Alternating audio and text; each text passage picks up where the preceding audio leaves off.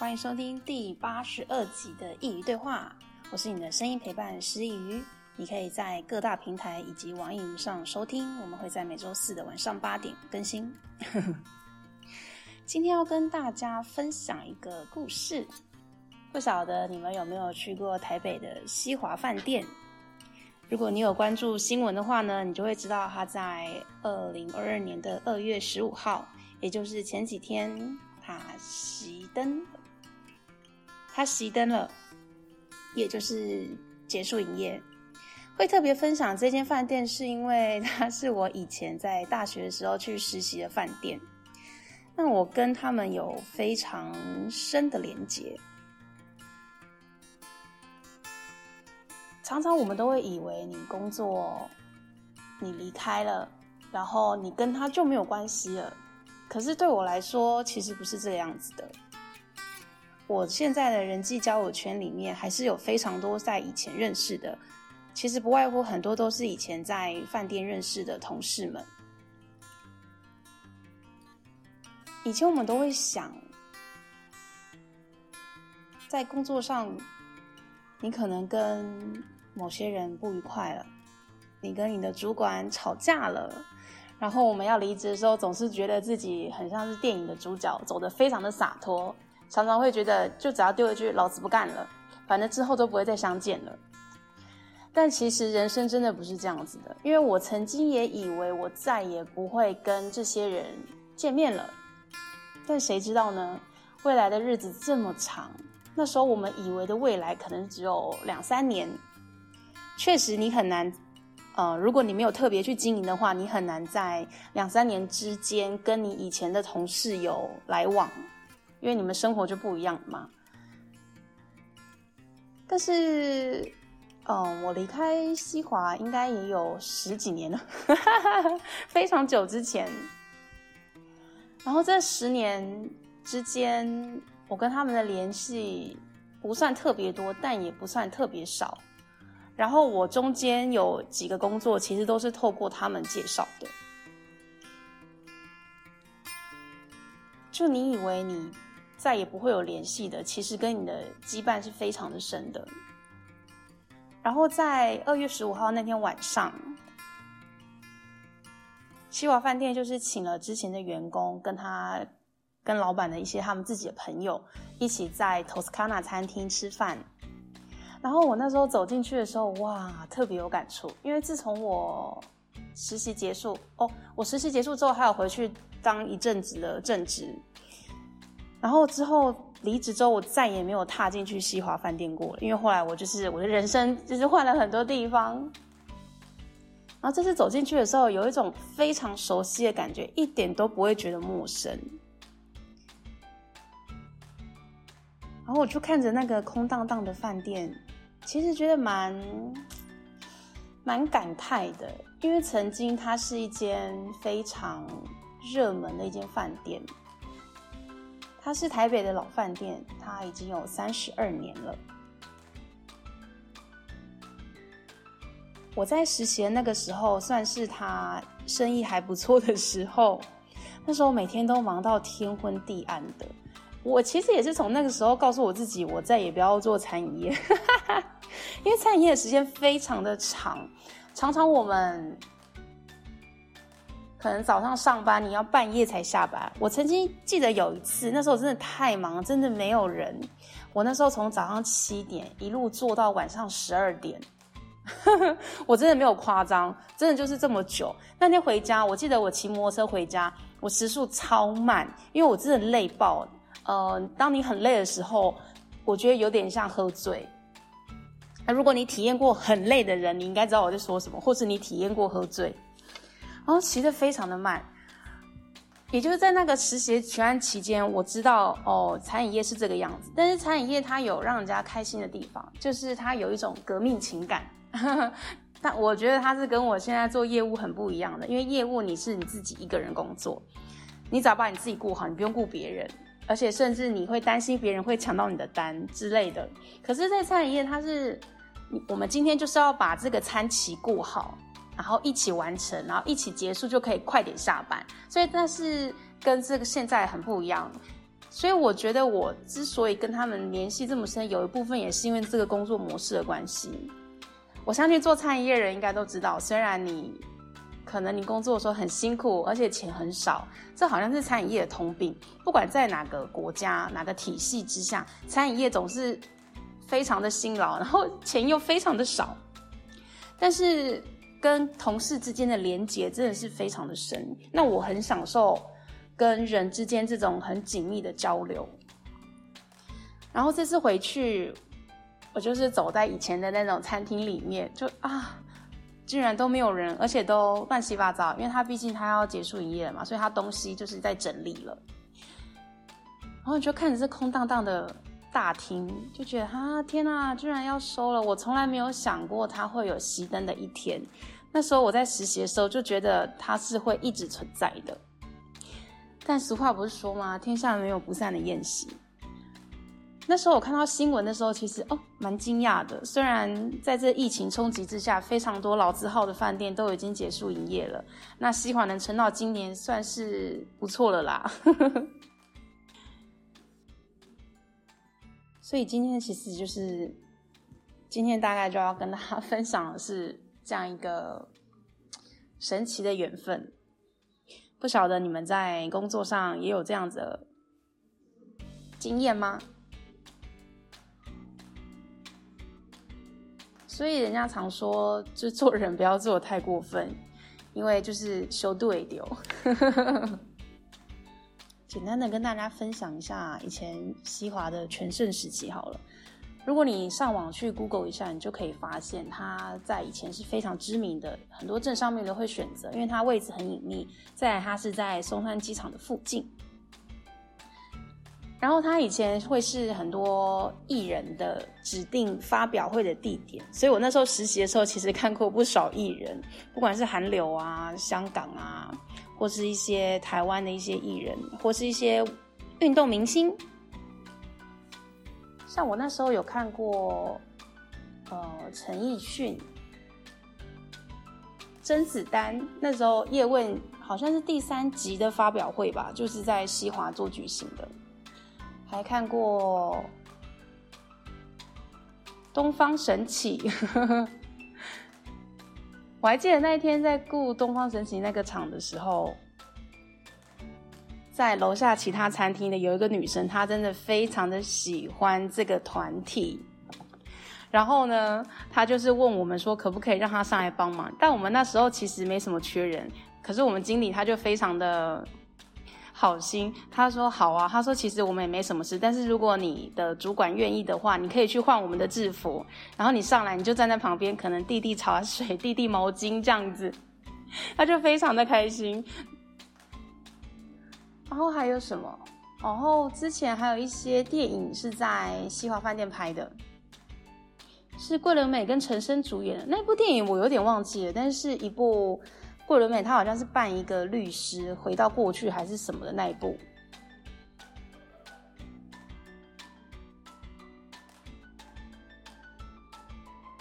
然后在西华饭店也看过非常多的新人结婚，因为我以前是在宴会厅的，宴会厅就是很多喜宴啊、家宴啊，一些有的没的会议，那也让我看到很多世界。在实习的时候，它算是我人生的第一份工作。那时候我还只是一个在学校的不懂世事的一个小女生，然后到一个五星级饭店去实习。我记得我那时候看到这些碧丽堂皇的东西，就觉得自己很渺小。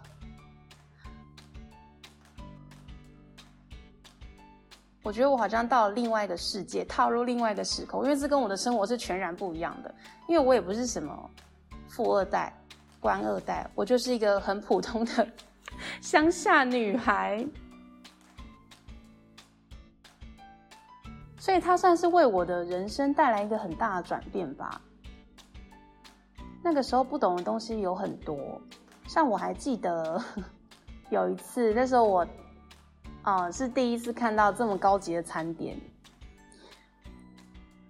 然后那天要 serve 的是那个凯撒沙拉，凯撒沙拉上面都会撒那个培根碎，就是培根，它去炒一炒，炒成碎碎的这样子，会硬硬的、脆脆的，它会撒在上面。那时候我没有看过这个东西，然后我看到的时候，我就问同事说：“我说，哎、欸，你这个沙拉很奇怪，凯撒沙拉为什么要加油葱酥？”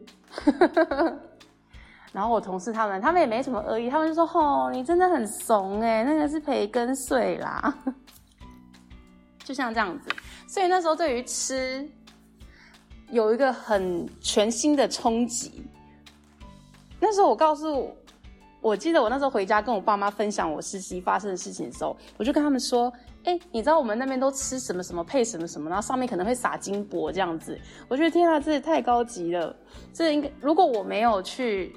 实习，我没有去饭店上班，我可能这一辈子都不会看过这些东西，我也不会知道原来吃东西可以到这个境界。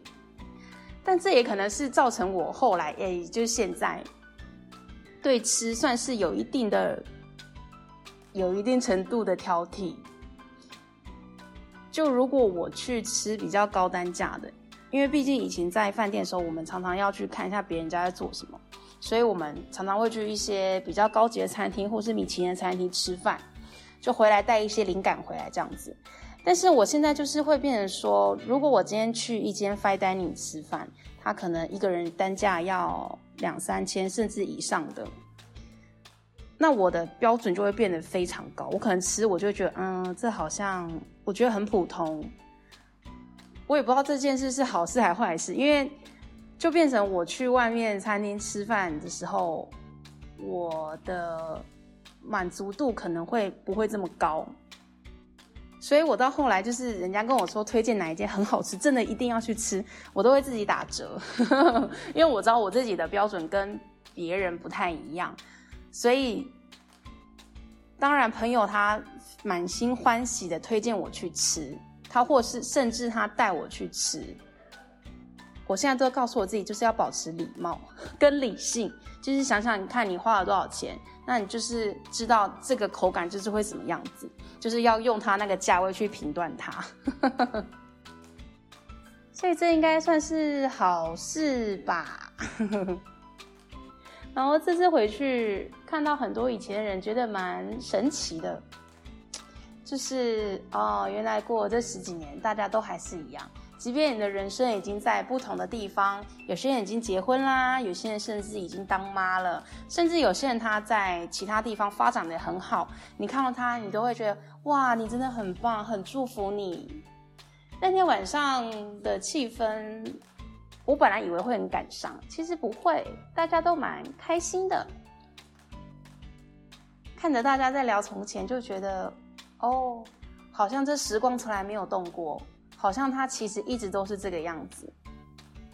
然后我每一次就是在人生的场合，例如说有朋友结婚的时候，总是会看到很多以前的人嘛，因为大家就是趁那个时候聚在一起。我都会告诉我自己，就每一次在遇到这种场合，都告诉我自己，好，做人真的不要太过分。因为你现在你不喜欢那些人，未来可能会用某种不一样的方式再重新出现在你生活中。说不定你们真的就只有宴会那短短的一两个小时的见面时间，但是如果你好好的相处，其实那一两个小时你应该就会少一点尴尬。嗯，所以这次经过这个晚上之后，我觉得我可能要在做人要再容易原谅别人一点。我我才发现我其实好像是一个很会记仇的人，虽然我可能。没有说，或是我也不会对他怎么样，但是他以前的事情，就他以前让我不喜欢那个印象，就会一直停留在我的脑海里，以至于当我在见到这个人的时候，我还是对他是以前的印象。像这一次，我就有看到一个以前的同事，我们本来曾经很要好，但中间反正发生很多事情，然后我们再也没有讲话，就这样经过了十年。然后这次我们再见到他，呃，我再见到他，我其实。想跟他说话，但又不知道该怎么说，因为我们就曾经在之前的场合也有见过面，但那个 那一天就是我们两个都看到彼此，但是都没有去打招呼这样子。然后今天不是今天，就是前几天又遇到他，我整个就啊，怎么又遇到你的？是冤家路窄呀！但是他这次他就是有主动过来跟我打招呼，我就觉得啊，太好了。其实我也想跟你打招呼，但不知道该怎么办。虽然那天我们并没有多说什么话，但是这一个呃，我们两个都有为我们两个之间这个尴尬的关系都试出一点善意，我就觉得这是一个很棒的转变。虽然我现在的脾气还是很硬，就是我不喜欢谁，我还是表现得很明显，我还是会不想跟他有多过多的接触，但或许。嗯，从今天之后吧，我就要告诉我自己，啊、即便我再不喜欢这个人，即便我再不喜欢某个同事、主管、下属都好，我一定要告诉我自己，就是要好聚好散。嗯，就是之后再也没见面无所谓啊，但是也不要记得别人的不好。他有他的人生，这是他的选择，不管他未来变成什么样子。我应该都要祝福他，我不应该把他不好的都留在这里，因为别人其实也有好的一面，只是我忘记去看见了。所以大概就是这样子了吧，就是这个小小的分享。那我希望呢，如果你有机会可以跟以前的同事、同学联系的话，我也希望你能够不要像我一样有很多的尴尬，有很多不想去说话的种种原因。时间真的可以冲淡一切，或许你们没有办法变得很要好，或许我们没有办法变得很要好，但无所谓，只要这世界上能够少一个让你尴尬的关系，那我们呢？我相信我们的生活就可以过得更舒心一点，更舒服。那就这就是今天的分享啦。如果你想看很多西华饭店相关报道，你只要上网 Google 西华饭店，我相信就会有非常的多。那希望不管以后我们在什么地方相遇呢，都希望你是好好的。听你说非常多开心的事情，听你说你的人生到了下一个阶段，听你说你的人生你很满意、很圆满。那今天节目就到这边了，欢迎点击描述栏中的链接，请师佾萮喝杯咖啡。如果你喜欢我们的内容的话呢，也可以分享给你认为需要的朋友一起来收听。如果你也想分享你的故事，欢迎来信到师佾萮的信箱。Contact at 诗雨 .com c o n t a c t 小老鼠 s h i i y u 点 c o n。人生啊，总是会让你出其不意的。感谢你的收听，我们下次见。